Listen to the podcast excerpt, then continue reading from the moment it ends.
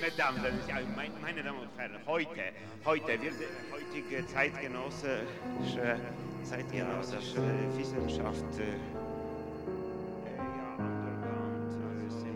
heutige Zeit Underground-Seminare. Mesdames, meine Damen und Herren, heute. Guten Abend. Hallo, Hallo. hallo miteinander. Hallo zusammen. Hallo. hallo, liebe Zuhörerinnen, liebe Zuhörer, ganz herzlich willkommen zum Podcast Traumstation. Die Traumstation ist ein Projekt vom Freien The Missing Link, bei dem ihr eure Träume einschicken könnt an unsere E-Mail-Adresse traum at the-missing-link.online. Auf ähm, euren Traum kriegt ihr dann eine Deutung zurück. Das ist anonym und kostenlos. Und wenn ihr einverstanden seid, dann verwenden wir die Träume auch sehr gerne hier im Podcast, wo wir immer zusammen ähm, zu dritt, zu vier, zu fünft einen Traum deuten. Genau.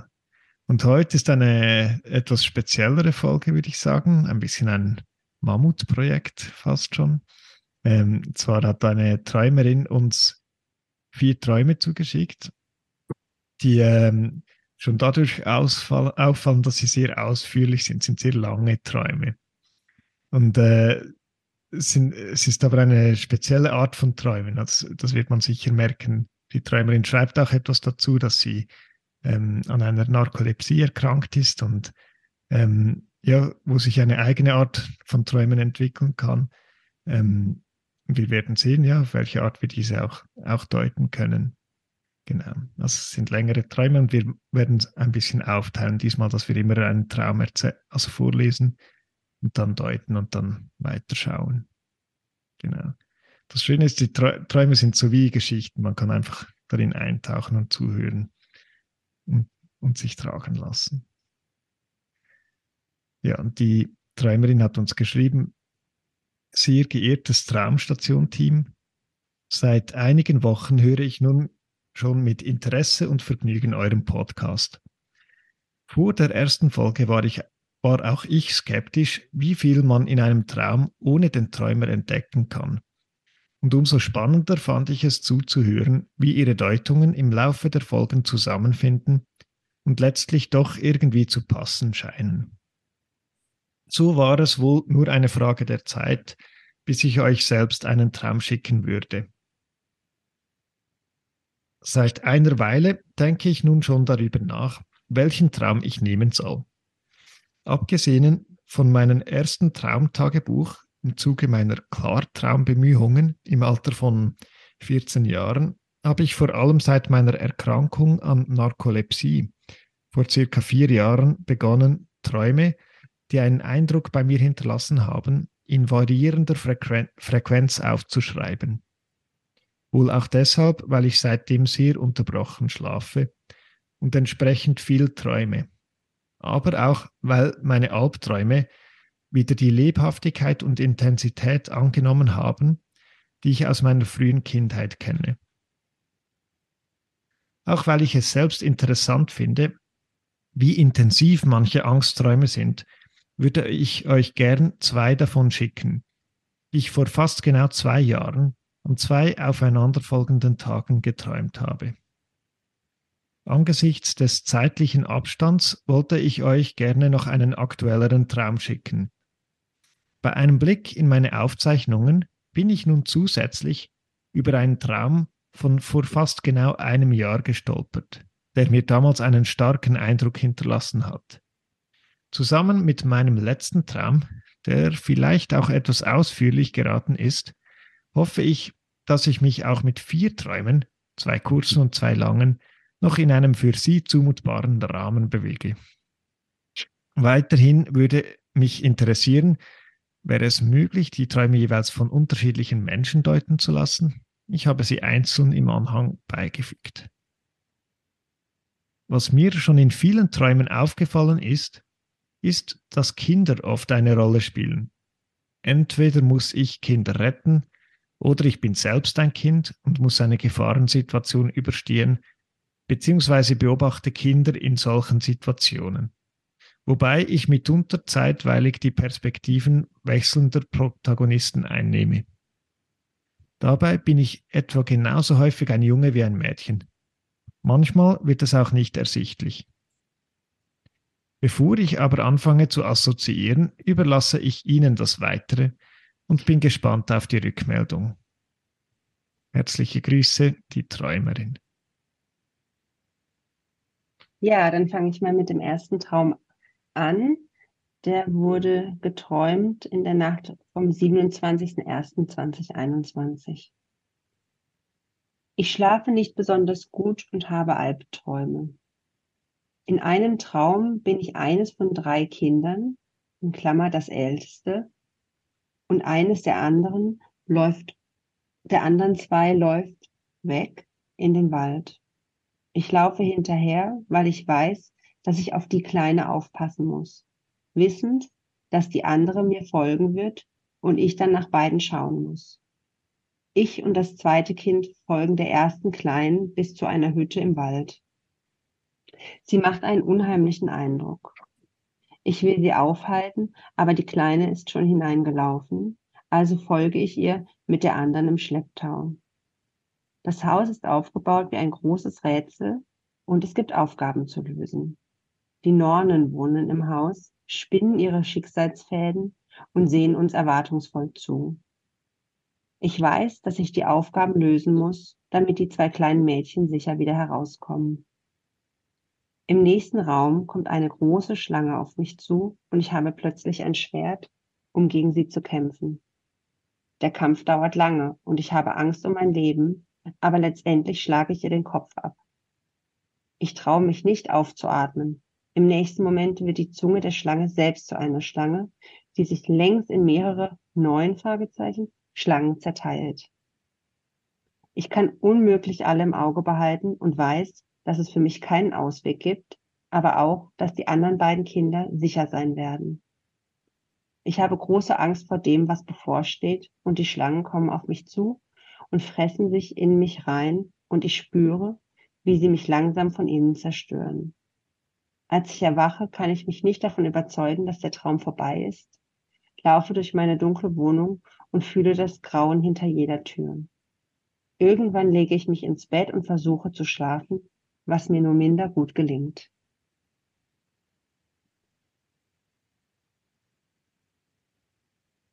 Also das ist einer dieser beiden Angstträume, ja, die bei ihr so Eindruck hinterlassen haben. Mhm. Mhm. Ja, ich, ich fand hier schon irgendwie spannend. Also ich fand, hier gibt es schon eine erste Verbindung von dem, oder sie schreibt, dass sie so fragmentiert schläft, dass ihr Schlaf so auseinandergefallen ist durch die Erkrankung auch. Ähm, dieses Thema ist irgendwie wie im Traum auch drin mit diesen Kindern, die sich irgendwie verteilen oder in den Wald reinlaufen und sie probiert, die so zusammen zu, zu halten oder zusammen. Und das passt auch zu diesen, die äh, Nornen heißen die, die die Schicksalsfäden spinnen, oder? Das ist ja wie dann, kann man wieder einen Faden spinnen, wo es wieder zusammenfindet, sozusagen, die, die Geschehnisse. Ähm, aber die Schlange ist ja auch eine, die sich dann wieder aufteilt in, mhm. in Einzelteile. Also so dieses Thema ähm, mhm. ist hier auch wieder drin. Ja, auch das Medusenthema bei der bei der Schlange. Aus dem Kopf kommen neun, neun andere. 97. A9, A9. Ah, ich habe 97 neun. gelesen, ja, 9, ja. Ähm, und es gibt auch, äh, ich finde auch noch einen Punkt, der das auch noch ergänzt, was du sagtest, ähm, weil die Schlange taucht ja doppelt auf. Die Schlange ist schon sozusagen die Schlange, die diese drei Kinder sind. Ja. Zuerst äh, läuft ja die eine rein, dann läuft äh, los, dann läuft sie die andere, die an sie hinterher und zu dritt, als drittes kommt dann diejenige, von der sie weiß, dass sie dann auch hinterherlaufen wird. Da gibt es auch schon eine Schlange. Ja? Mhm. Ja, ja, die, die drei bilden schon eine Schlange. Und das ist auch wie bei der Schlange, nicht dass, so wie du das ja auch sagtest, nicht, dass die einerseits aus Gliedern auch aufgebaut ist und die aber trotzdem irgendwie zusammengehören, nicht? Und auch noch, ähm, dass sie mit der Zunge, mit der gespaltenen Zunge, nicht, die ja auch etwas ist, dies, was einerseits zusammengehört und gleichzeitig eben auch gespalten ist und dann sich auch noch weiter teilen kann, wie eine jetzt auch noch sagte. Und was ich da schon auch sehr faszinierend finde, ist, es gibt auch in dem Traum eine starke, wenn man so will, Selbstreferenzialität. Es bezieht sich sozusagen gleichzeitig auch immer wieder auf sich zurück. Ah ja, ja, stimmt.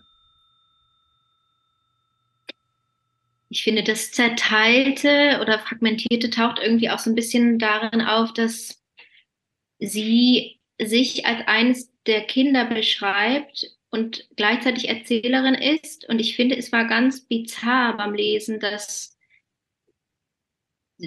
ja, sie sehr wie abgespalten über ihre eigene Teilnahme mhm. spricht, auch als Teil der Schlange, der Kinderschlange. Mhm.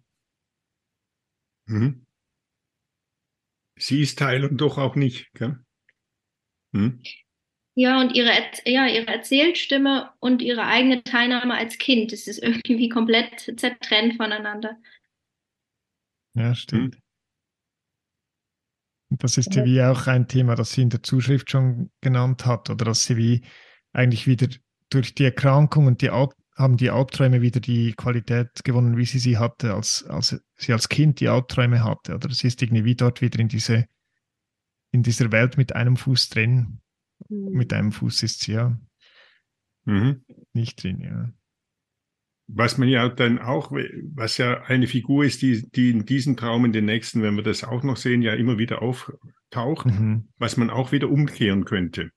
Nicht, also, dass nicht nur jetzt etwas auftaucht, was damals in den Kindheitsträumen schon war, sondern dass es gleichzeitig auch so ist, dass jetzt, also auch könnte man sagen, mit der Narkolepsie, Narkolepsie etwas mhm. auftaucht, das in den Kindheitsträumen auch schon gewesen ist. Also, dass es nicht nur so rum ist, sondern gleichzeitig auch andersrum. Nicht nur von jetzt zurück, sondern auch von damals sozusagen sich fortsetzt, jetzt das, was damals in den Kindheitsträumen war, sich auch fortsetzt äh, äh, jetzt mhm. in diesem Zustand. Nicht der, was ja auch am Schluss geschildert wird. Sie wacht auf, aber sie ist trotzdem noch nicht wach. Mhm. Ich sehe irgendwie, der Traum geht weiter. Ne? Ja. Ja, das ist mir noch aufgefallen. Also das ist so die Frage, wann ist der Traum vorbei, wann fängt er eigentlich an? Das ist ganz schwer für mich zu ähm, zu, zu fassen und mhm. vielleicht aber für die Träumerin auch. Also wie komme ich, also wo, wo hört Traum und Realität auf oder Traum und Fantasie? Wo, wo ist da die Grenze? Das, damit war ich beschäftigt, weil der Anfang ist ja auch, also er fängt ja schon erstmal, es fängt ja erstmal eine Beschreibung an ähm, von ihrer Art zu träumen und am Ende mhm. findet sie auch gar nicht so richtig raus. Ja, und ich dachte auch, es gibt immer irgendwie was Unkontrollierbares und was Unaufhaltsames. Also irgendwas eilt unkontrollierbar voraus und irgendwas ist aber auch immer im Schlepptau, also folgt ihm nach. Und gleichzeitig gibt es ja auch was Heroisches. Sie sagt ja dann auch, sie wusste, dass es keinen Ausweg mehr für sie gab, aber dass diese beiden Kinder sicher sein werden. Also mhm. irgendwie so eine Art Erleben, sie muss irgendwas von sich aufopfern, um gleichzeitig andere Anteile zu retten. Mhm. Mhm. Also diese Teile gehören, ja, sorry. Na, sagt, sagt. Und diese, dass diese Teile auch immer zusammengehören, die sind einerseits auch so wie die zwei, die gespaltene Zunge, die auch gleichzeitig zusammengehört. Nicht so wie auch die, die Schlange, nicht die die Kinder bilden, nicht die erst das eine, dann sie, dann hinterher kommt noch das, das dritte. Nicht? Das ist aufgeteilt und gehört trotzdem zusammen.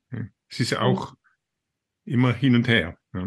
Ja. die drei spielt ja auch immer eine Rolle. Also hier mhm. spielt sie die eine drei. Rolle auch in den Folgeträumen. Mhm. Und die aber drei. aus drei, das wird nicht doppelt sechs, sondern das erhöht sich ja, ja exponentiell. Es wird gleich neun draus. Drei mal drei, ja. Die drei verdoppelt. Hm? Ja, stimmt. Du, Fabian, wollt, ja, ich wollte vorschlagen, dass wir den nächsten. Ah, ja, ja, ja, gut. gut. Ja, dann kommt der nächste Traum vom Folgetag. Das ist der 28.01.2021. Der Traum handelt von einer deutschen Schriftstellerin aus der Zeit von Erich Kästner, die das Land im Zweiten Weltkrieg verlassen musste, weil sie Jüdin ist. Nun ist der Krieg seit einigen Jahrzehnten vorbei und zwei deutsche Journalisten treffen sie in einem anderen Land, Israel, Fragezeichen, weil sie angeboten hat, ein Interview zu geben.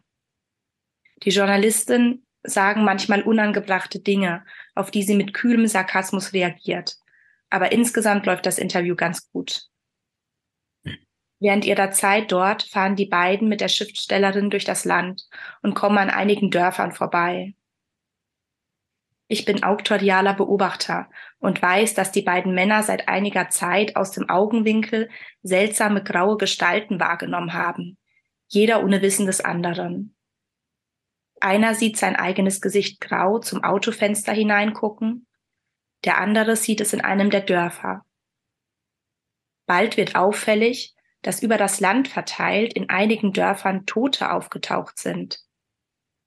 Die Todesursache ist unbekannt, aber alle weisen die gleichen Merkmale auf, und zwar ein Ausdruck von blankem Entsetzen und einem erstickten Schrei und der Abdruck einer Hand im Gesicht. Dem Team ist unheimlich zumute, als sie das dritte Mal in einem Dorf eine solche Leiche sehen. Und als sie das nächste Mal anhalten, sieht einer der Journalisten wieder die graue Gestalt, die nun, statt seinem Blick auszuweichen, auf ihn zukommt. Niemand um ihn herum scheint die Gestalt zu bemerken oder auch sein Entsetzen wahrzunehmen. Niemand sieht ihn an. Die Gestalt kommt näher und im Schreck kann er sich nicht bewegen. Sie drückt ihn langsam zu Boden, setzt sich auf seine Brust und legt ihm die Hand aufs Gesicht. Er will schreien, doch kein Ton kommt aus seinem Mund, und alles, was er fühlt, ist das blanke Entsetzen. Ich erwache und alles, was ich fühle, ist das blanke Entsetzen. Ich weiß nicht, wie alt ich bin und möchte am liebsten meine Mutter wecken.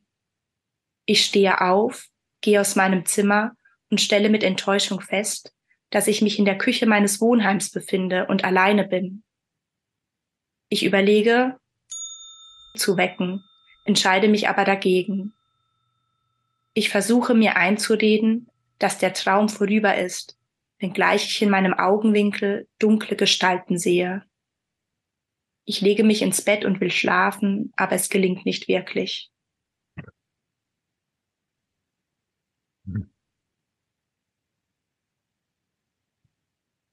Ja, ziemlich gruselig. Mhm. Und es hat ja auch wieder so eine, wenn man jetzt so will, Schlangen, Schlangengeschichte. Nicht? Die Schriftstellerin, die Jüdin war im Zweiten Weltkrieg, das verlassen musste. Jetzt wird sie interviewt, einige Jahrzehnte später. Und das Interview, im Interview wiederholt sich das, dass es unangebrachte Dinge gibt, aber es ist ganz okay. Und dann passiert ja eigentlich auch nun diesen Journalisten etwas von dem, was ihr passiert ist. Oder zumindest von dem, was sie befürchtet hat, dass ihr passieren konnte. Man, sie ist ja wohl vorher, bevor sie jetzt da ähm, ja, sie ist geflüchtet, bevor sie jetzt sozusagen äh, da ins KZ oder sonst äh, ihr etwas passieren konnte. Aber das passiert dann den, den Journalisten. Und es geht nochmal weiter, es passiert auch ihr, der Träumerin. Weil es ist genau der gleiche Satz, nicht? Und alles, was er fühlt, ist das blanke Entsetzen, bezieht sich auf den Journalisten. Ich erwache und alles, was ich fühle, ist das blanke Entsetzen. Nicht? Da geht die Schlange sozusagen nochmal weiter, die Reihe. Mhm. Ja, das stimmt. Ich, ja, ich hatte bei dem Traum natürlich so, auch so ein bisschen die Medizinerbrille an, oder ich habe mich so erinnert an mhm. die Vorlesungen halt, irgendwie, die wir hatten zu so Schlafstörungen, oder? Und die, die Schlafparalyse ist ja so ein, ähm, so der Zustand, wenn man wie, oder während, während dem Träumen setzt die Schlafparalyse ein, die macht, dass man sich nicht bewegen kann also wenn man fest träumt, damit man nicht herumschlägt und so weiter. Und dann gibt es so diese Zustände, wo man aus dem Traum, wo man eigentlich aufwacht, aber die Paralyse ist immer noch da, also man ist immer noch gelähmt. Und dann, das ist oft begleitet von so einem Druck auf der Brust und, und Entsetzen, Panik. Und ähm, wird ganz häufig dargestellt mit so einem, so wie eine Art Kobold auf der Brust, so wie der, ähm, es gibt ein Gemälde der Nachtmar heißt, das habe ich nachgeschaut, vom Füßli oder irgend Füßli. so. Ja. ja. Füßli, ja. Mhm. Und, und, das gibt es über verschiedene Kulturen und verschiedene Zeiten, kann man das immer wieder ähm, zeigen, das haben sie uns damals in, in der Vorlesung so gezeigt, dass das so eine Art von Darstellung ist von diesem Zustand in der Schlafparalyse. Mhm. Und die Träumerin hat, leidet ja an einer Narkolepsie, wo diese ähm, Zustände gehäuft auftreten oder wo so diese Art von Schlafstörung gehäuft auftritt. Und ich hatte das ein bisschen so im Hinterkopf oder beim Lesen, weil das, das scheint sich, dieser Zustand scheint sich ihr Wien anzunähern, oder? Die, also ich dachte dann, die Journalisten sind ein bisschen wie so ihr waches Ich, das, das sich so auf die Suche begibt nach der ausgewanderten Schriftstellerin, so, nach, nach so einem träumenden Ich. Und ähm, immer, das rückt dann wie immer näher, so dieser äh, Zustand beim Aufwachen von dieser Schlafparalyse. So ein bisschen habe ich es äh, hab dann gelesen. Oder? Und dann trifft es diesen Schriftsteller und, oder diesen Journalisten, ja, und besser gesagt, ja. Und dann mhm. eben sie selbst nach dem Aufwachen. Mhm. Mhm. Es kommt einiges was äh, am Schluss dann von Bedeutung wird, schon ganz am Anfang des Traumes vor. Ich habe mich gefragt, was macht eigentlich der Erich Kästner? Gut, er hat natürlich in der Zeit gelebt und geschrieben, aber er war ein Muttersöhnchen, erste Klasse. Der hat immer nach der Mutter gefragt. Und am Schluss fragt, fragt sie ja nach der Mutter. Äh, oder will sie nach der Mutter fragen? Sie will sie wecken gehen. Das ist das eine. Und das das andere ist der, der Kästner. Der war ja nicht in der Emigration, aber der war wahrscheinlich der einzige Autor deutscher Sprache, der an der Verbrennung seiner Bücher äh, aktiv teilgenommen hat. Das heißt, er war dort äh, äh, bei, beim Bücherverbrennen und er wurde sogar erkannt. Aber die Leute waren so in einem Furor, dass sie nur Nazi-Lieder sangen und nicht auf die Idee kamen, auf ihn loszugehen. Also mhm. jemand, der hinschaut, der, den, der das Grässliche sehen will, ist der Kästner auch. Ja. Mhm. Sie ist eigentlich auch beides. Das ist ja die, die Position der autorialen Erzählerin. Das, sie ist alles. Ja. Mhm. Mhm. Hm, was, was mir jetzt bei deiner Geschichte mit dem Kästner, also neben dem allem anderen, das ist total spannend. Frauenheld war er natürlich. Hä? Was? Ein erstklassiger Frauenheld war er. Äh, super. Und äh, aber was mir auch noch gefallen hat, ist, dass er sozusagen seiner eigenen Bücherverbrennung zuschaut, nicht? Und wir haben ja auch auch hier in dem Traum sozusagen diese äh, diese Figur, dass das, was draußen passiert, mit einem selber zu tun hat, nicht? Weil mhm. das, was die Journalisten sehen, dieses Gesicht, das ist ja, der, das ist ihr eigenes Gesicht. Der eine sieht es vor dem Auto, der andere sieht es im Dorf. Oder? Es mhm. ist sozusagen ihr eigenes Gesicht. Also auch da kommt wieder das Selbstreferenzielle, das Rückgewendete, äh, kommt da wieder ganz, ganz deutlich ins Spiel. So. Doppelgängermotiv. Hm? Das Doppelgängermotiv, ja. Das Doppel, auch als Doppelgängermotiv, Und ja. Das, der Tod, der damit verbunden ist. Mhm. Ich musste irgendwie auch daran denken, dass sie ja am Anfang schreibt, dass häufig Kinder in ihren Träumen vorkommen. Und bei Kästner ja auch irgendwie die Kinder ja. immer die sind, die es irgendwie erleben und sehen und irgendwie an denen so die Beteiligung passiert. Und musste irgendwie bei diesen ähm, grauen Gestalten, die sie beschreiben, musste ich ja so an Michael Ende und Momo denken und an die grauen Herren, die da äh, auftauchen und die ähm, Menschen dazu bringen wollen, Zeit zu sparen, mhm. einzusparen und eigentlich ihr Leben verpassen. Und dann fand ich es ja gewitzt, dass sie am Ende aufwacht und auch nicht mehr weiß, wie alt sie ist. Äh, das ja. Mhm. Mhm. Meine Assoziation. Mhm. Ich fand auch noch, wenn ich das noch kurz sagen darf, weil du vorhin, Fabian, sagtest, die, deine Sicht äh, des Mediziners sei in der Vorlesung in den Sinn gekommen, auch äh, und wo es dann geheißen hat, nicht, dass es ja im Traum dann auch so ist, dass diese wie heißt das, Traumparalyse auftritt, nicht damit man nicht um sich schlägt, nicht so im Traum, wenn es wild wird, mhm. damit man nicht um sich schlägt. Und das fand ich so, das fand ich so schön, weil auch da die Geschichte kann man umdrehen. Ich, man könnte auch sagen, also Freud würde ja sagen, gerade weil im Traum sozusagen die, äh, die Funktionen des Ichs, auch der Zugang zur äh, äh, Motorik sozusagen äh, ausgesetzt mhm. ist. Nicht so, gerade drum träumt man. Nicht, also nicht damit mhm. man nicht um sich schlagen kann, sondern weil man eben, weil eben der Zugang zu der Motorik sozusagen im Traum ausgesetzt ist, kann man erst recht um sich schlagen. Mhm. So. Und das, das fand ich jetzt nur so lustig, weil das eigentlich auch etwas aufnimmt, was in diesen Träumen mhm. immer, es dreht sich immer wieder um, nicht? Es dreht sich mhm. immer wieder um. Äh, und es mhm. ist auch nicht zu fassen, nicht? Es ist, obwohl dann und das ist ja auch noch so verrückt, nicht am Schluss, also jetzt nicht am Schluss, aber in dieser Szene am Traum, wo der Journalist da draußen liegt, dann kommt dieses Gesicht nicht und drückt ihm sozusagen die Hand aufs Gesicht, nicht auf, der, auf den Mund. Und man weiß nicht, er erstickt dann wahrscheinlich und so weiter, aber es ist ja er selbst. Ja? Es ist ja er selbst. Ja? Dieses Gesicht. Also, sie, ja. ja. ja und gleichzeitig. Sein Gesicht, ja. Hm? Und gleichzeitig ähm, schreibt sie ja auch, dass seltsame graue Gestalten wahrgenommen werden von beiden Journalisten, mhm. jeder ohne Wissen des anderen. Und okay. ich dachte, das hat mich auch irgendwie berührt, weil irgendwie habe ich das so mitgelesen, hätten die voneinander gewusst, dann wäre das nicht passiert. Mhm. Und irgendwie dachte ich, diese grauen Gesichter, also irgendwie blickt einem ja dieses Grauen entgegen auch ein Stück. Und gleichzeitig ist das Grauen auch Teil von einem selbst. Und wenn das aber irgendwie geschafft wird, das mitzuteilen und es mit anderen zu teilen, dann ist es vielleicht gar nicht mehr so grauenvoll.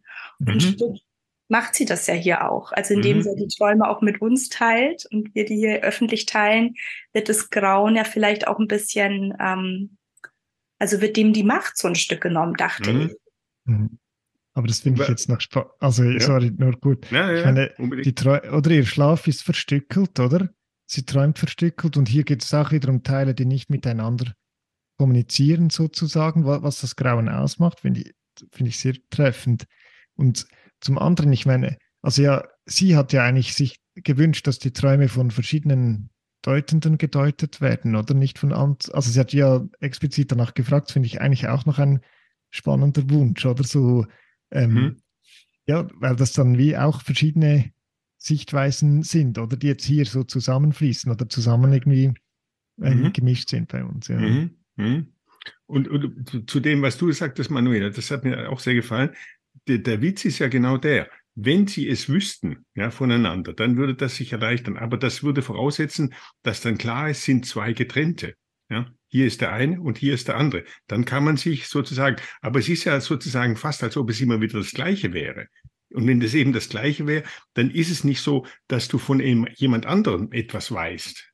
Und das passt auch wieder zu einer Bemerkung im Traum, also im, nicht im Traum, sondern im Vorspann, wie du, Fabian, jetzt auch noch eine aufgegriffen hast, wo sie nämlich schreibt, sie sei am Anfang, jetzt in Bezug auf unsere Traumstation, sei sie irritiert gewesen, äh, weil, äh, wie hat es geheißen? Skeptisch, äh, oder? Skeptisch, also ja, skeptisch, also nicht irritiert, sondern skeptisch wie man einen Traum ohne den Träumer entdecken kann. So, oder? Also, und da, da deutet sich ja auch etwas an äh, darüber. Äh, ähm, ja, jetzt kriege ich es nicht mehr hin. Aber da ist auch etwas mhm. drin, den Traum ohne Träumer. Mhm. Ja, äh, das ist sie, das glaubt sie nicht. Und ich glaube eben, das ist genau der springende Punkt, dass man ihn eben auch ohne Träumer denken kann, weil es auch dort immer noch etwas anderes mit sich mit im, im, im Gespräch mhm. ist, nicht so mit in der Sprache ist, was eben nicht einfach nur mit dem Träumer ist. Und als wenn man es nur den Träumern ist, dann droht auch, und ich glaube, das ist auch ein Aspekt, könnte man sagen, der ja auch in der Analyse nicht ganz äh, außer Acht gelassen wird, dann droht auch sozusagen sich das Ganze nur in einer gewissen Selbstreferenzialität zu erschöpfen. Ja. Kann mhm. zumindest drohen. Ja. So. Wieder das wäre das, was, gehen, oder? Ja, ja, ja, ja, wir gehen weiter. Ein weit, ein unbedingt, unbedingt. Und wer jetzt kommt die langen, unbedingt, sorry. Ja, ist gut. 14.02.22. Ich sehe einen Film. Es ist eine Art Biografie, vielleicht eine Anlehnung an die Filme, die ich manchmal meiner Mitbewohnerin angesehen habe, in denen es um die Leben wissenschaftlicher Genies ging. Am Anfang sieht man den inzwischen alten Mann mit seinen erwachsenen Kindern, wie sie zusammen lachen und hört ein bisschen was über seine Lebensgeschichte. Dann beginnt der, Anführungszeichen, richtige Film, der von seiner Kindheit erzählt, mit dem Disclaimer, es ginge hier um zwei Menschen und das Leben eines Dritten nebenher. Zitat, die Macher wollen an dieser Stelle kein Urteil fällen. Es ist an den Zuschauern so, so entscheiden, wahrscheinlich zu entscheiden, ob die dritte Person unter den Umständen gelitten hat. Zitat fertig. Es geht um einen Jungen, der die Welt auf eine vielleicht etwas andere, wenn auch sehr lebendige Weise sieht. Er lebt zusammen mit seiner alleinerziehenden Mutter, die auf ähnliche Weise von kleinen Dingen fasziniert ist wie er. Gleichzeitig ist sie etwas unsicher und tritt im Film als nicht sehr präsent auf. Sehr bald ändert sich das Leben der beiden. Der Junge ist vielleicht fünf Jahre alt. Als sie wieder heiratet und der Stiefvater bei ihnen einzieht. Er ist sehr scharfsinnig und erkennt die Aura von Genialität, die dem Jungen anhaftet. Gleichzeitig findet er dessen Verhalten oft sehr lächerlich und verachtet ihn für sein Hängenbleiben an Kleinigkeiten, seine Selbstvergessenheit und die Art und Weise, wie die belebte und unbelebte, in den Augen des Stiefvaters belanglose Welt um ihn herum für ihn mit emotionaler Bedeutung versehen ist. Er macht es sich zur Aufgabe, dem Jungen diese Kinder Reihen auszutreiben und sein wahres Potenzial zum Vorschein zu bringen. Dazu beleidigt und erniedrigt er ihn und bald hat der Junge große Angst, versteckt sich und vermeidet den Stiefvater, wo er kann.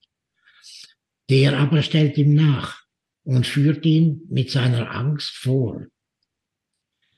Irgendwann beginnt es, dass der Junge in manchen Situationen plötzlich keine Luft mehr bekommt. Er bekommt daraufhin einen Notfalltubus, worüber die Eltern ihn an Sauerstoff anschließen können, wenn er nicht atmen kann. Zu Hause nimmt der Stiefvater den jedoch an sich und zwingt den Jungen, bei der nächsten Atemnot darum zu betteln und instrumentalisiert das Gerät, um ihn zu bestimmten Verhaltensweisen zu zwingen.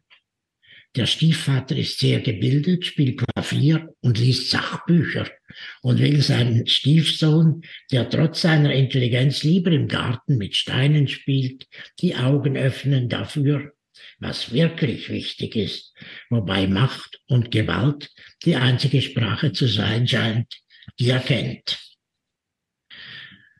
Während des ganzen Films kommen Szenen, in denen der der Junge Zeit in der Natur verbringt, Wolken beobachtet oder auch nur den Autos auf, an, der, an der Straße zusieht.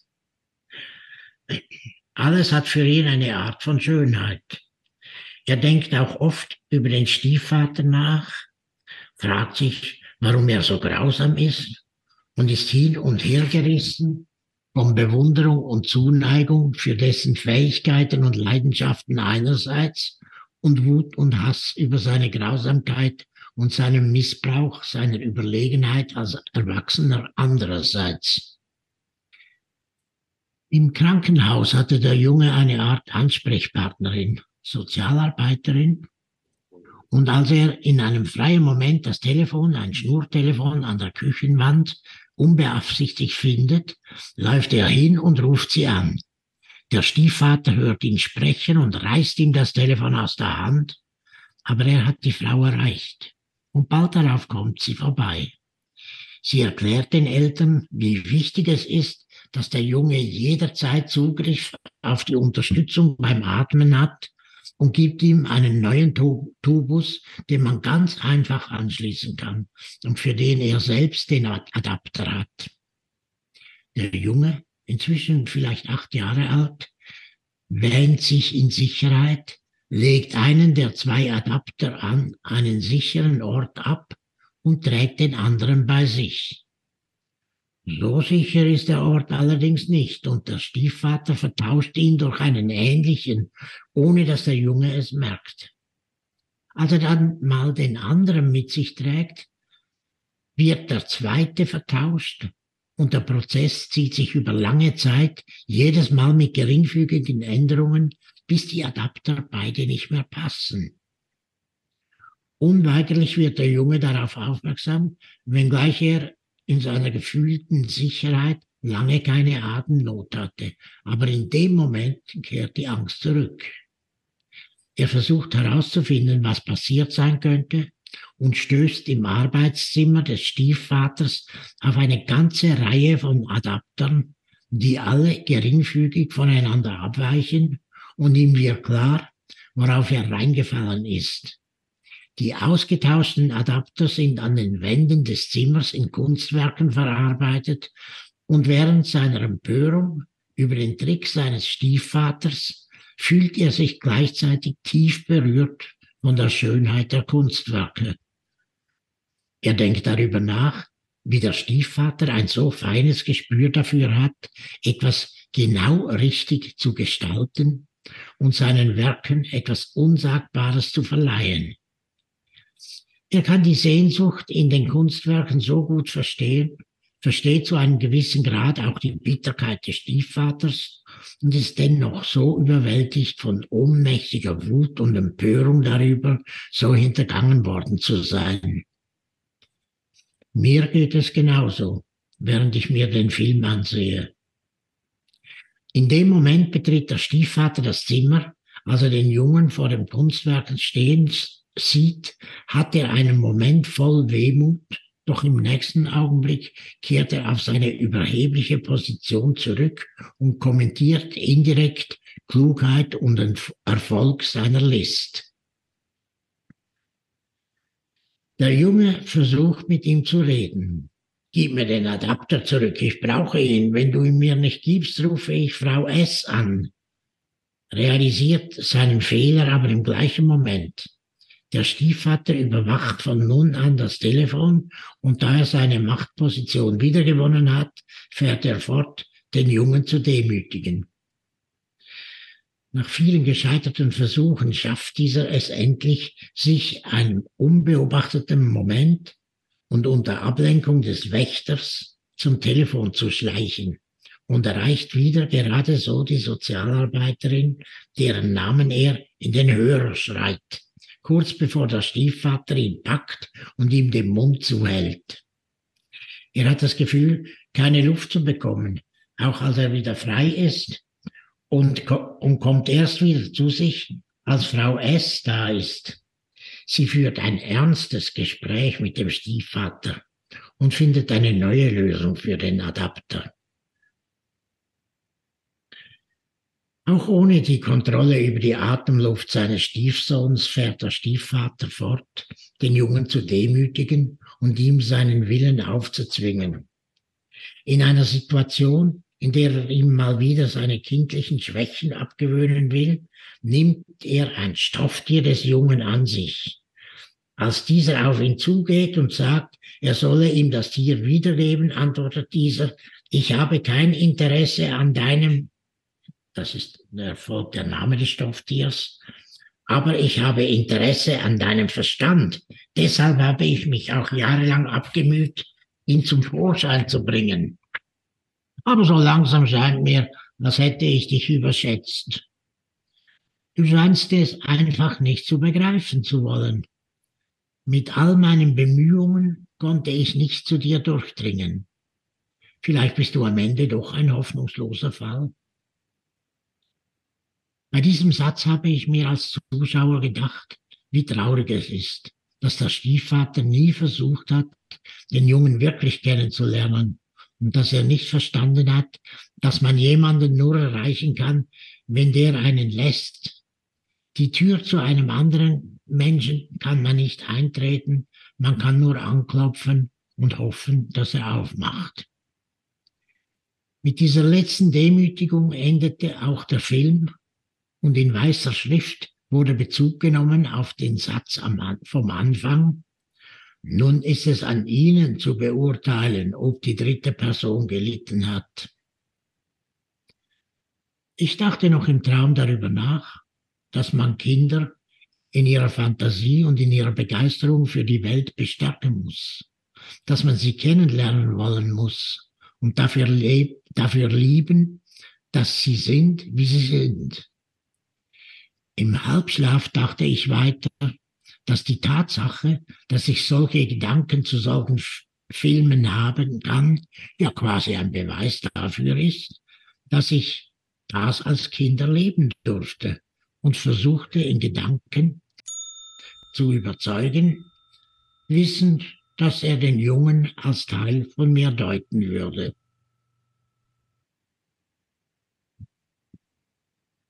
Krass, krass, krass. Krasse Situation, würde ich sagen. Es ist mir jetzt erst, äh, ich meine, ich habe die, die, diese ganze, diese Träume jetzt schon wirklich mehrmals gelesen.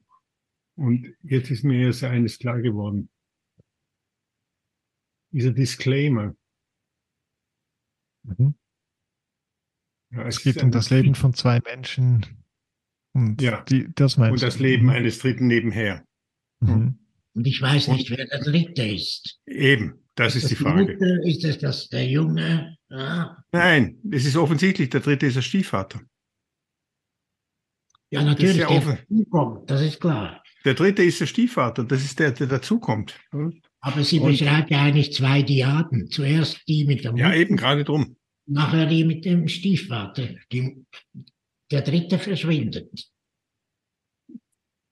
ich, der dritte verschwindet deswegen, weil er, weil er sozusagen, das ist die Bewegung, die wir in den anderen Träumen auch wieder hatten, dass alles immer, wird, alles immer wieder zirkulär wird. Aber hier ist es eigentlich relativ klar. Also ich weiß gar nicht, irgendjemand äh, von euch hat am Anfang gesagt, die Frage des Dritten taucht immer wieder auf. Hier ist sie expliziert. Ja. Und der Dritte, das ist eigentlich in diesem Traum gar keine Frage. Der Dritte ist der Stiefvater, der kommt dazu, weil vorher war er und äh, er und die Mutter da ist ein anderer Dritter schon mal verschwunden, nämlich der Vater. Jetzt kommt der Stiefvater dazu. Und man kann den Traum ja eigentlich lesen, dass er der Dritte ist, nicht? Weil man muss ja mit ihm Mitleid haben, sozusagen, mit demjenigen, äh, um den es da in diesem Traum geht. Aber ich bin gar nicht so sicher, ob es wirklich so ist. Äh, sondern dass der andere, der Stiefvater der Dritte ist, der eigentlich ständig ausgeschlossen wird. So, oder? Und äh, was ja auch noch ganz verrückt ist, ist diese Geschichte mit dem Notfall äh, Tubus, mhm. ja, mit mhm. diesem Tubus, oder? Weil sie nimmt ja einen ganz wichtigen Aspekt auf, den wir im Traum vorher auch schon hatten, nämlich die, die das Moment des Erstickens. Mhm. Es gibt ja auch dann diese Stelle, dass der Stiefvater, nämlich der, derjenige, der würde ich jetzt mal sagen, auch der dritte, zumindest auch der dritte ist, ja, ihm dann den, die Hand auf den Mund drückt, ja, mhm. äh, wo er, äh, ich weiß nicht was, mit der, der einen telefonieren will. So, oder?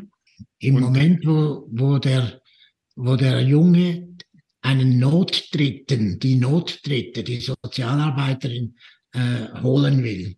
Mhm. Genau, drückt er das. Und wenn man jetzt, wenn man jetzt sagen will, dass, dass der Dritte nicht einfach der Dritte und Ausgeschlossene nicht einfach er ist, sondern dass das der Stiefvater ist, hm, dann würde das auch heißen, dass es, ich meine, diese Frage, das ist jetzt auch wieder das, eine Frage nicht, wie ist das mit dem Atmen? Wann fängt man an, selber zu atmen? Hm? Das ist eine Frage, das ist die Frage der Geburt. Hm? Dort fängt man an, selber zu atmen. Mhm. Und das ist ein Schnitt. Diese Geburt hat mit einem Schnitt zu tun. Da wird die Nabelschnur durchtrennt und ja, das Kind wird von der Mutter getrennt und es muss selber atmen. Ja, das ist sozusagen dieser Akt. Mhm. Beziehungsweise diese, diese Situation des Schnittes, oder? in dem es dann selber atmen muss. Nicht? Weil dann etwas Drittes hinzukommt. Dieses Dritte ist der Schnitt. Das ist die Trennung, um die es auch immer wieder geht, um die es auch später gehen wird im vierten Traum. Diese Trennung. Hm? Mhm. Hm. Ja, also, also man macht, könnte auch sagen, ja. Ja, ja das, also das war das Thema vorhin, oder? Dass sie, dass sie nicht getrennt ist von diesen Kindzuständen, ähm, von den ja. Albträumen der Kindheit und so, dass sie ja. diese wieder erlebt. Und jetzt ist ein Traum, der ist ein Jahr später geträumt als die ersten zwei Albträume. Und ich hatte auch das Gefühl, dass etwas ähm, sich verändert hat. aber ich bin völlig von woanders her gekommen. Also ich bin wieder so mit der Medizinersicht draufgekommen. Also weißt ich habe wie ja, cool, gedacht, cool. ja, aber es ist, es läuft irgendwie zusammen, weil, also mir ist so, oder ich hatte den Tubus natürlich, ich hatte das Gefühl, ja, das ist eine Traumverarbeitung von der äh, Atemnot, die sich ankündigt oder durch die Schlafparalyse auch, oder die sich jetzt wie annähert. Und der Traum spinnt so eine Geschichte draus, wo er aber irgendwie recht geschickt also es ist eine geschickte Träumerin geworden, habe ich gedacht, in dem Sinne, dass sie nicht so schnell in die Panik kommt, sondern es, es entsteht eine Geschichte, Geschichte mit einem Rhythmus drin. Also so wie, oder die Atemnot rückt wieder näher und dann findet wieder die Sozialarbeiterin wieder eine neue Lösung und so.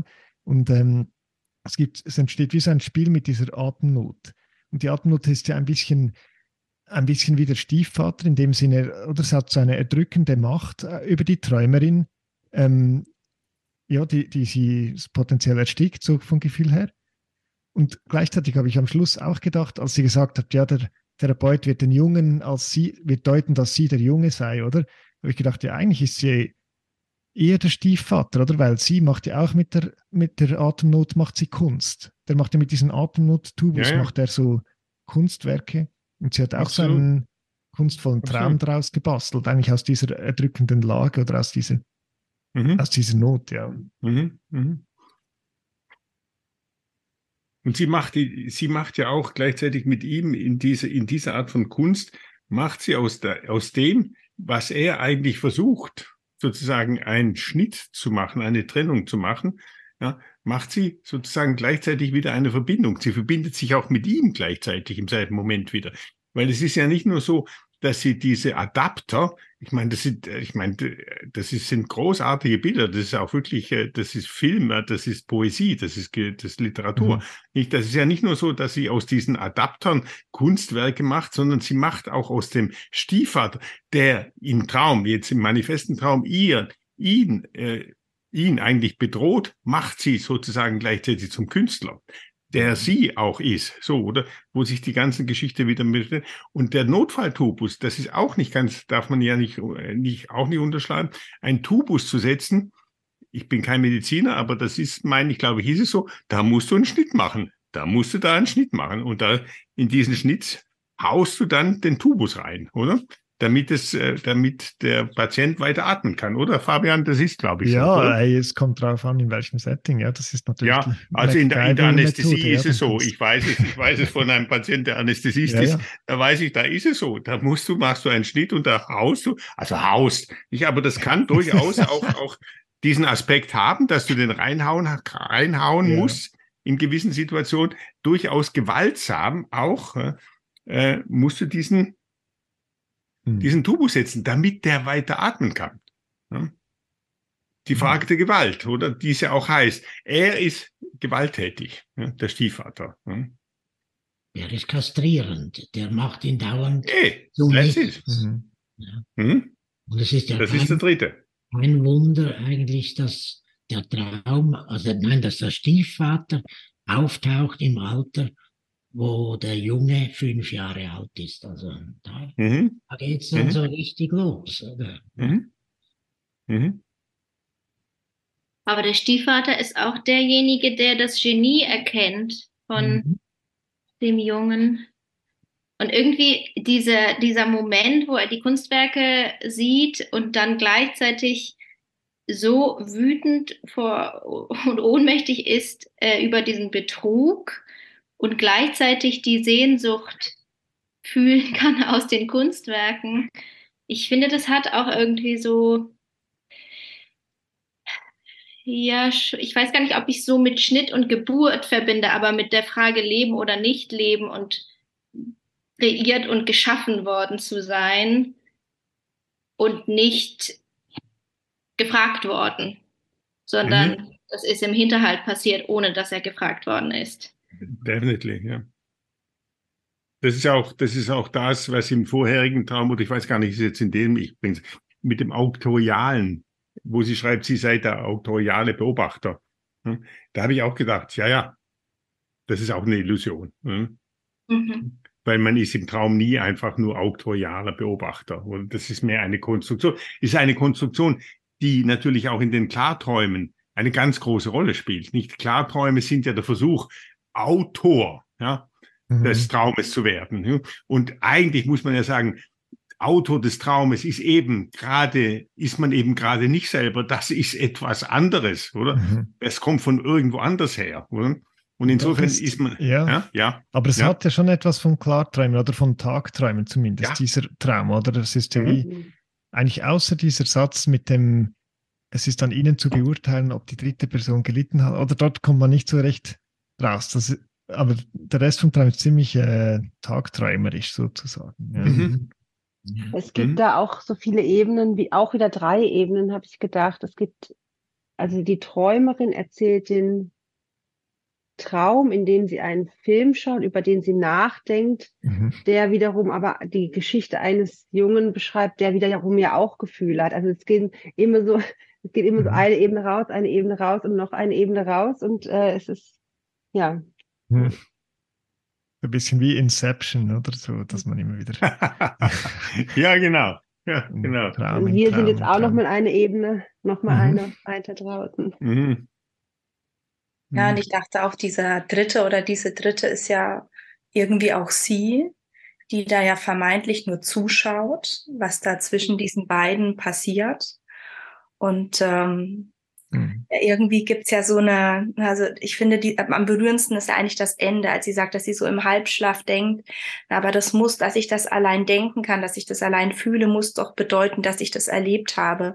So als ob so eine Art, ähm, ja, auch vielleicht Wunsch gibt, auch vielleicht auch an uns, die wir das jetzt hören und darüber sprechen, zu sagen, ja, ähm, auch wenn es diese beiden Anteile gibt, diesen einen ganz grausamen Stiefvater und diesen jungen muss es auch was, irgendwas Liebevolles geben. Also es muss noch was anderes geben, als gäbe es da so eine große Sehnsucht danach, auch das zu hören und gleichzeitig eine große Angst davor, dass eben dieser Stiefvater überwiegt, dieses, dieses Grausame und was nur irgendwie an dem Genialen ähm, auch sie bemisst. Und entweder ist es ganz großartig und dann wird's gesehen und dann mhm. ist es gut und alles andere darf aber irgendwie gar nicht sein. Mhm. Das ist ja schon auch was, was so sehr nebeneinander steht und gleichzeitig auch sehr, sehr berührend ist, finde ich. Mhm. Und auch da, ehrlich gesagt, auch da gleichzeitig auch wieder das Gegenteil.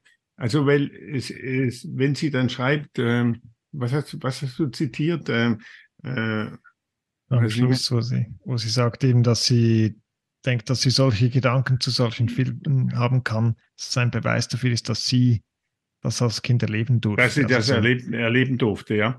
Und da, mein, ich glaube, man könnte das schon auch umgekehrt, wenn man nämlich gerade diesen, diese Disclaimer-Figur, also des Dritten sieht, wer ist da jetzt eigentlich ausgeschlossen? Ne? Dann muss man sagen, der Stiefvater ist ausgeschlossen. So, ne? Und wenn sie sagt, jetzt da sagt, ich habe das als Kind auch erlebt, dann würde es auch heißen, könnte man das auch so lesen, dass sie das als Kind erlebt hat, dass dieser Dritte eigentlich auch ausgeschlossen wurde. Nämlich, es taucht ja dann später auch im nächsten Traum, taucht ja am Schluss, am Schluss auch nochmal ein Ex-Freund der Mutter auf, oder? Äh, dass sie, dass sie nämlich auch versucht, diese Dritte, diese Dritten aus, diese Dritte auszuschließen. So? Mhm. Und dass es auch das ist, was ihr erlebt habt. Nicht nur, dass der andere grausam ist, sondern dass sie auch grausam ist, indem ja. sie die auch immer wieder ausschließt, oder? Also, dass sie eben dort auch nicht einfach nur das Opfer ist, wie man ja die Geschichte, wie sie dann am Schluss schreibt mit der Therapeut, der würde dann sagen, ja, Sie sind ja jetzt ja auch der Junge und so weiter und so fort, dass man diese Geschichte lesen kann als Opfer, dass sie Opfer ist von dieser Geschichte, sondern dass man sie auch umgekehrt lesen kann. Sie ist Täter der Geschichte, die eigentlich dieses Dritte, ja, auch sehr gewalttätig auch immer wieder ausschließt. Obwohl, ja, es gleichzeitig auch eine große Faszination daran gibt, nicht? Weil der hat nämlich durchaus sehr viel, ja, sehr viel äh, Faszination und sehr viel auch Zuwendung gegen, für diese Fantasiegeschichten, die sie macht. Und gleichzeitig sagt er aber auch, ja, aber hm, die Dinge sind schon auch noch anders. So, oder? Ja, und ich glaube, sich ins Spiel bringt. Dieser ja. Stiefvater ist ja, ist sie vielleicht auch ja zu einem Teil. Also ich glaube, dass sie auch sehr hart vielleicht manchmal mit sich ins Gericht geht und mhm. an sich selber den Anspruch hat, dass sie so ganz genial sein muss. Und auch diese Träume, die sind ja sehr ausgefeilt und die sind ja, wie du auch meintest, sehr ja fast schon literarisch, poetisch geschrieben, als müssten die das sein, damit die überhaupt eine Berechtigung haben. Mhm. Mhm. Ja, wollen wir mal schauen, was der nächste ja, ja, dazu also Fabian, sagt. wie immer, du vollkommen recht. Sorry. Ja, weil, also ich finde, es ja, ja, auch, nimmt auch nochmals Bezug auf diese Fragen. Ja, und, äh, definitely, ja. ja ist natürlich das große Finale. Nochmals ein langer Traum, ähm, auch ein tagträumerischer Traum, in dem man eintauchen kann. Genau. Er wurde etwa zwei Wochen später geträumt, 31. Januar. Ich sitze mit jemandem, den ich kenne, vielleicht aus dem Sessin oder sowas oder aus dem Shaolin-Tempel. Also jedenfalls, ich sitze mit jemandem, den ich kenne, am Fenster eines Hauses in den Bergen. Die neue Mühle ist von dort aus sichtbar und wir unterhalten uns darüber, wie er hier in den Bergen ein Haus hatte bauen wollen. Aber es sei nichts daraus geworden, wegen der Witterungsbedingungen. Ich mache mich über ihn lustig und denke mir, wie schwachsinnig die Idee ist, hier ein Grundstück zu kaufen. Überhaupt finde ich ihn ein bisschen überheblich, dafür, dass er so wenig Ahnung von allem hat. Die Neumühle ist schon schön genug, da kann man ja dorthin fahren. Wir laufen durch das Haus, in dem wir sind. Es ist auf viele Personen ausgelegt, wie ein Studentenwohnheim. Aber die Zimmer sind klein, auf langen Gängen liegend haben sie halboffene Türen, sind mit Tatami-Matten ausgelegt und reichen gerade so zum Schlafen. Manche sind zu Lernräumen umgebaut und überhaupt scheint alles eher gemeinschaftlich genutzt zu werden, als dass Einzelne dort schlafen. Die Schlafsäle sind woanders. Es ist so eine Art Schule oder Internat. Wir stehen auf dem Dach. Es ist eine Art Schule für Magie, aber nicht so ganz. Wir sehen die Wolken vorbeiziehen. Ich erzähle ihm, was man mit den Wolken alles machen kann, und irgendwann zeige ich es ihm auch. Sie werden in meinen Händen zu etwas, das man anfassen kann. Ich ziehe sie um mich herum, knuffe und forme sie wie Kissen oder Schnee, schubse sie in seine Richtung und verliere mich ein wenig im Spiel. Ich sage zu ihm, dass sie vielleicht gemerkt haben, dass die Schüler mit richtiger, Manie nicht, mit richtiger Magie nicht zurechtkommen. Daher bringen sie ihnen nur Wolkenspiele bei. Wir sitzen wieder auf dem Dach und blicken in die Ferne und ich erzähle weiter, dass Wolken auch ganz fest werden können, wie Boden unter den Füßen, und dass man auf ihnen laufen kann. Ich beginne eine Geschichte dazu zu erzählen und eine Art Rückblick beginnt. Eine kleine Gruppe läuft über endlose Wolkenebenen. Schon seit einiger Zeit ist es unter ihnen dunkel, die Schicht unter ihnen fast schwarz und sieht eher nach Erde als nach Wolken aus. Auch um sie herum wird es immer dunkler. Über ihnen erstreckt sich eine weitere Wolkendecke. Die Gruppe besteht aus ein paar Hexen und einem dunkel gefiederten, etwas ungeschickten Vogel. Vielleicht ein Kormoran? Ich denke auch an Enten und Kraniche. Der Vogel trägt ein Mädchen mit sich. Klein wie Nils Holgersson ist sie in eine Art Wurm oder Raupe verwandelt worden, aber mit Armen und menschlichen Zügen. Das war notwendig, um mit den Hexen reisen zu können. Nun wird es der Gruppe aber langsam unheimlich und sie hoffen, dass die Anführerin bald kommt. Als schon alles um sie herum schwarz ist, kommt sie endlich in Gestalt einer Zikade oder geflügelten Heuschrecke und versucht mit ihrer Magie ein Loch in den Boden zu machen. Es gelingt nicht und schließt sich immer wieder. Also ruft sie die anderen, ähnlich gestalteten Hexen zur Hilfe und sie fliegen im Kreis und reißen ein Loch in die Wolken. Der Vogel und das Raupenkind sind unten geblieben und nun in Gefahr. Die Hexe weiß, das Mädchen hat ihr Vorwürfe gemacht, weil sie es verlassen und allein mit dem Vogel losgeschickt hat, den es auch mag, aber das ist was anderes. Und nun ist sie gekommen und statt es an sich zu nehmen, hat sie es am Boden gelassen und gedacht, es wäre dort sicherer. Sie versucht, die beiden zu fangen, bevor sie fallen, aber kommt zu spät. Kind und Vogel fallen in die Tiefe.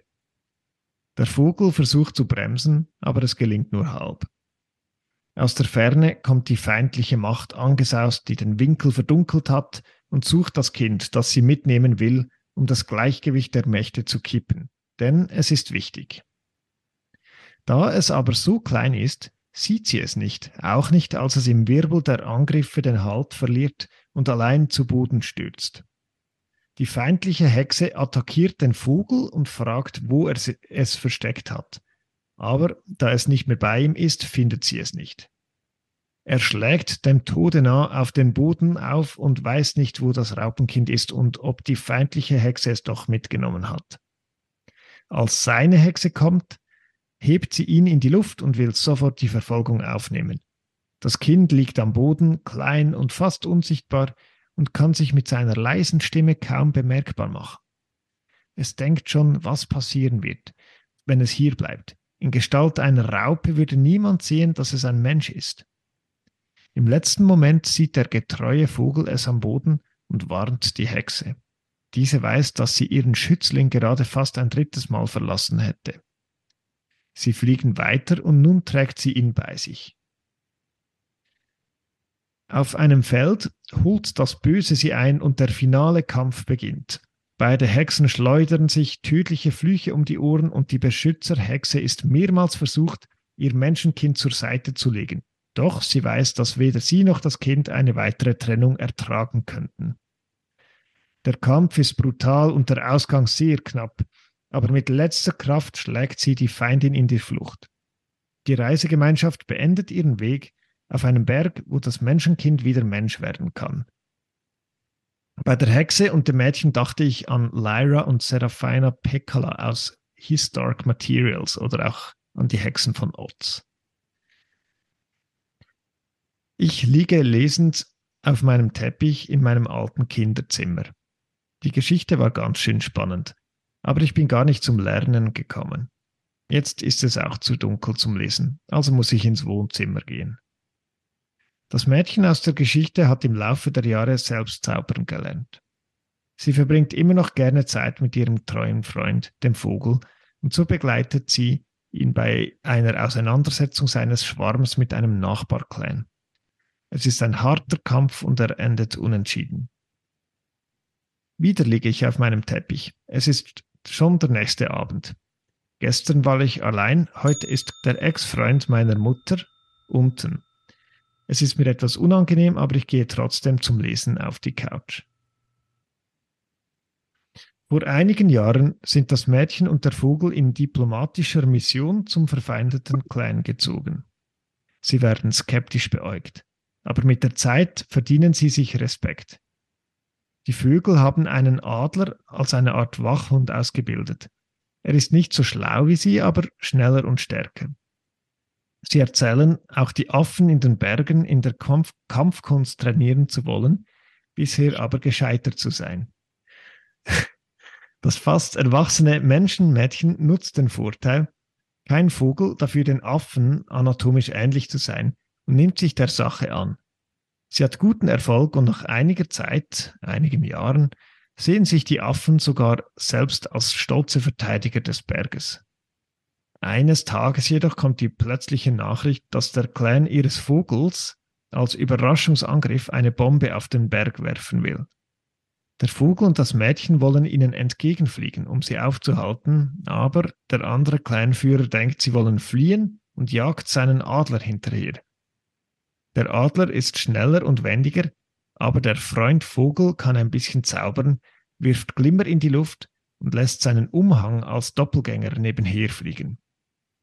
Trotzdem wird er verletzt und als der Adler am Ende des Territoriums die Jagd aufgibt, weil er es nicht mehr als seine Verantwortung sieht, taumelt der Freundvogel mit dem verwandelten Mädchen im Gefieder weiter auf dem Wald am nächsten Hang zu, und wie vor langer Zeit stürzen sie gemeinsam in die Tiefe.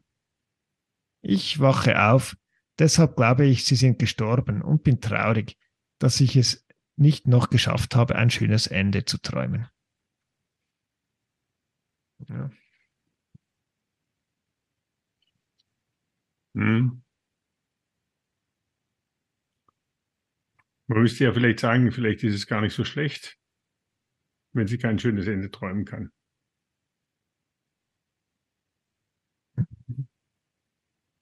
Also mir, mir, mir scheint das jetzt ja in diesem, in diesem vierten Traum wieder ein, ein Aspekt da äh, ganz eine große Rolle spielt, nämlich der Aspekt der Trennung.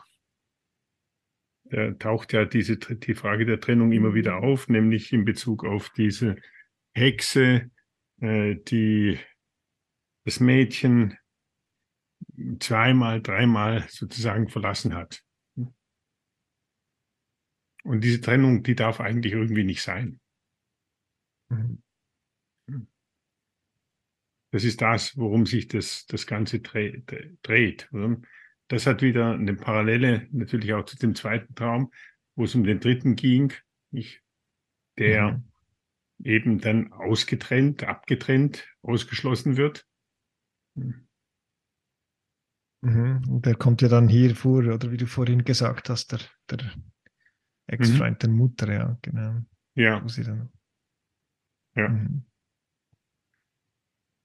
Und auch das Thema von den, äh, eben sie, hier ist es ja die Träumerin, die den anderen auslacht, dass er so überhöhte Erwartungen ja. hat. Oder dass ja. er so, ja. ja. Also hier ist sie so ein bisschen in der Rolle, dass ähm, des Stiefvaters vom Traum vorhin, oder? Mhm. Ja. Definitely, ja. Mhm. Mhm. Und auch dann nachher eben das mit diesen Wolkenspielen fand ich auch so äh, ähm, Meta, auf der Meta-Ebene lustig, oder? Weil sie träumt ja wirklich so. Oder sie, die, ihre Träume sind ja nicht so Wolken, die irgendwie schwer fassbar bleiben oder so, sondern mhm. sie sind eher Wolken, die zu etwas Festen werden und die sie so, ähm, mit denen sie spielt und, die sie, und auf denen man sogar gehen kann, oder? Es wird ja wie etwas eben Tra mhm. Tagtraumhaftes, so ihre, ihre Träume. Also das beschreibt schon auch das, was sie mit den Träumen macht. Mhm. Ja. Mhm. Mhm. Gleichzeitig entwertet sie es auch dann wieder, oder sie sagt, ja, das ist halt nicht richtige Magie, sondern nur so, mhm. weil sie nicht richtige Magie lernen können, lernen sie halt diese Wolkenspiele, so irgend so etwas. Ja. Mhm. Absolut, absolut. Man könnte sagen, es geht ja auch nicht nur um die äh, Diskreditierung der, der Realität, wie es mit dem Stiefvater in Bezug auf den Stiefvater der Fall zu sein scheint, sondern es wird auch der Traum in gewisser Weise auch immer wieder entwertet. Nicht gerade dadurch, dass er eben auch sehr konkretistisch genommen wird. Das ist er ja eigentlich gar nicht. nicht? Es ist ja nicht immer so fassbar. Mhm. Es ist immer noch, immer noch in der Tat, in der Tat etwas anderes. Es ist eben gerade nicht so fassbar. Mhm. Also da fällt, fehlt eben auch, könnte man sagen, einerseits die Trennung zwischen dem Traum und der Realität, die dann aber gerade wenn sie getrennt sind, du hast es Manuela dann mal gesagt, wenn sie getrennt sind, wenn die beiden Journalisten voneinander getrennt werden, dann könnten sie sich sozusagen wieder auf eine andere Art und Weise gegenseitig auch helfen. Aber die Voraussetzung ist, dass sie mal getrennt werden. Wenn beide sozusagen das Gefühl haben, wir sind eigentlich die gleichen, dann passiert es nicht. Hm. Mhm.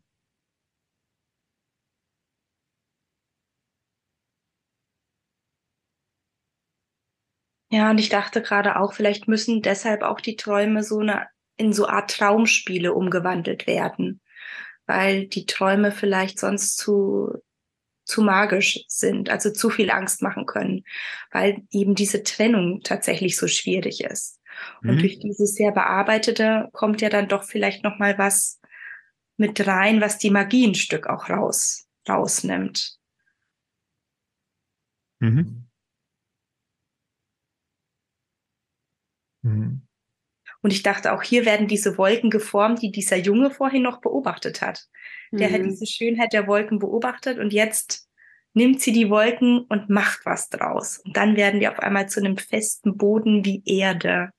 Das ist ja auch, also die Bewegung, mhm. diese leichten Wolken, die dann zu einem festen Boden werden, unter dem irgendwie was ganz Gefährliches passiert.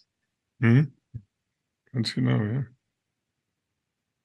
Und sie wirft gleichzeitig dem anderen ja vor, dass er in, in einem sogenannten Wolkenkuckucksheim lebe. Nicht, er wollte da ja ein Haus bauen, wo sie sagen, mhm. ah, das, das, das hat mhm. keine Ahnung, da kann man kein Haus bauen. Nicht so, oder? Und das ist doch genau das, worum es geht. Wenn man ein Haus baut, ist doch eigentlich sozusagen immer, dass man auch gleichzeitig schon ein Wolkenkuckucksheim baut. Nicht so, oder? Aber mhm. das setzt eben die Trennung voraus. Wenn es eh schon das Gleiche ist, dann ist es uninteressant. Ne? Kommt nichts Neues bei raus, oder? Dann ist eh immer alles schon da. Ja, und das ja eigentlich auch in einer Doppelrolle, weil am, also am Ende ähm, gesellt sie sich ja dann unter die Affen, um diesen Berg zu verteidigen und so. Aber ihr, eigentlich gehört es ja zu dem Vogel-Clan und die wollen das dann bombardieren. Also das ist wie ähm, auch die Frage, ja, dass das wie torpediert wird, dieser Wunsch auf dem Berg etwas mhm. zu bauen oder so. Und sie hat ja dann wie auf die andere Seite gewechselt und dann wieder will sie zurück zum die warnen oder abfangen und so. Ja. Mhm. Mhm. Ja, und ich dachte auch, ist dieses verzauberte Mädchen, ist es jetzt ein Wurm, ein armer Wurm, oder ist es mhm. eine Raupe, ja, die sich irgendwie verwandeln kann, also irgendwie auch ein anderes Potenzial hat. Äh, genau, ist cool, ja. Mhm. Hm? Hm? Man könnte ja auch, man könnte ja auch sagen, nicht, äh, diese Narkolepsie spielt ja im Hintergrund schon auch eine Rolle. Nicht? Und äh, man kann, wenn man jetzt das mal so sehen würde, in, in der anderen Version, ich, äh, dass nämlich sozusagen etwas von früher sich jetzt sozusagen die Narkolepsie fortsetzt, so, hm, dann könnte man sagen, dass die Narkolepsie natürlich auch sozusagen eine Form ist, äh, in der die Trennungen verleugnet werden. Zwischen Tag und Nacht, zwischen Schlaf und Traum, äh, zwischen Schlaf und äh, mhm. Wachheit. Das geht ständig ineinander. Diese Trennungen, um die es jetzt auch in diesem dritten Traum eigentlich ständig geht, nicht? die auch immer wieder als sozusagen als Vorwurf, ja, die, die Hexenmutter hätte sie schon wieder allein gelassen und schon wieder allein gelassen und schon wieder allein gelassen. Also dreimal, das geht jetzt also, also das geht schon gar nicht, jetzt geht es und so weiter und so fort nicht. Also diese, diese Trennungen, um die es eigentlich geht, sind offensichtlich solche, die ständig verhindert werden sollen. Ja, und jetzt, wo du das so sagtest, dachte ich ja auch, das ist ja auch was, was sich in der Narkolepsie zeigt. Also dieses, der Halt geht verloren und man stürzt zu Boden. Mhm. Und das ist ja auch eine Bewegung, die sich in dem Traum immer wieder zeigt, dieses, diese, dieser Verlust des Haltes und des, und, und des Sturzes ins, ins Bodenlose, ins, in die Gefahr, in, in den Kontrollverlust hinein. Mhm. Mhm. Also ich meine, eben du sagst, die Trennung fehlt, aber gleichzeitig ist es ja auch eine ein zu viel, also der Schlaf ist zu stark unterteilt, ist fragmentiert, oder? Mhm. Also es ist wie so zerhakt und, und das wird ja auch mhm. in diesem Traum, ist ja am mhm. Anfang, beschreibt es diesen ganz vielen kleinen Zimmer, die so, die reichen ja. gerade so zum Schlafen, ja. oder? Ja. Das ist auch eine Darstellung von diesem unterbrochenen Schlaf. Mhm. Und es geht so um das Thema, ja, wie bringe ich diese Teile zusammen? Wie, ähm, ja, wie, wie, mhm. wie mache ich ein Ganzes sozusagen aus den Mhm. Und im Traum ist es ja eigentlich dieser, der, dieses Wurmkind eigentlich, der das alle Teile zusammenbringen, oder? Alle wollen dieses Wurmkind, oder? Das bringt es dann irgendwie, das bringt es dann irgendwie zusammen, ja. Mhm. Da Aber das ist, ich, da, ja, sorry. Ja, da, da, da, greift vielleicht, eben der Traum greift dann etwas aus, was, was aus der Kindheit ist oder wo, ja, wo es vielleicht auch um solche Fragen geht, oder wo etwas zer zerteilt ist und das Wurmkind muss es irgendwie zusammenhalten oder probiert irgendetwas zusammenzuhalten. Ja. Mhm. Also es ist schon Trennung da, aber die ist einfach zu abrupt. Also die Trennung ist irgendwie nicht vorbereitet, so wie, wie man irgendwie sanft in den Schlaf gleitet, sondern sie fällt in den Schlaf. Ja, und man könnte auch sagen, es ist auch sozusagen eine Wiederkehr des Verdrängten. Hm? Also die Trennungen, die dann immer wieder auftauchen, sind eigentlich genau das, wo das Verdrängte der Trennung, oder? Weil es eigentlich ständig ineinander geht. Das ist ja eigentlich in allen Träumen ist es so. Die Positionen sind ständig changierend. Sie sind ständig, der eine kann das andere sein. Man, das kann aber auch andersrum sein. Das Aktiv kann sich ins Passiv verwandeln, die Zukunft in die Gegenwart und so weiter. Das ist ständig ineinander verbunden und es ist eben gerade nicht getrennt. Und dort taucht aber sozusagen diese Frage der Trennung, die dort sozusagen immer ausgeklammert, immer wieder verleugnet wird, taucht dann eigentlich wieder auf. Freud würde sagen, das ist die Wiederkehr des Verdrängten, nicht die dann da auch immer wieder versucht sich eben doch auch, mhm. äh, auch wie, wie du sagtest, nicht, also auch in dem unterbrochenen Schlaf, wie du Fabian sagtest, der ist, sie schreibt es ja, der ist ständig unterbrochen, da taucht diese Trennung, um die es irgendwie geht, die gleichzeitig irgendwie ständig nicht sein soll, die taucht dann wieder auf. Dann ist der Schlaf, nicht wo man sich nämlich erholen könnte, der ist bom, bom, bom, bom, bom, bom, ständig unterbrochen, ständig getrennt. das ja, ja, kommt sie auch eine Art ins Exil sozusagen, oder wie die Schriftstellerin in einem Frü Traum vorher, ja. Ja, ja, ja.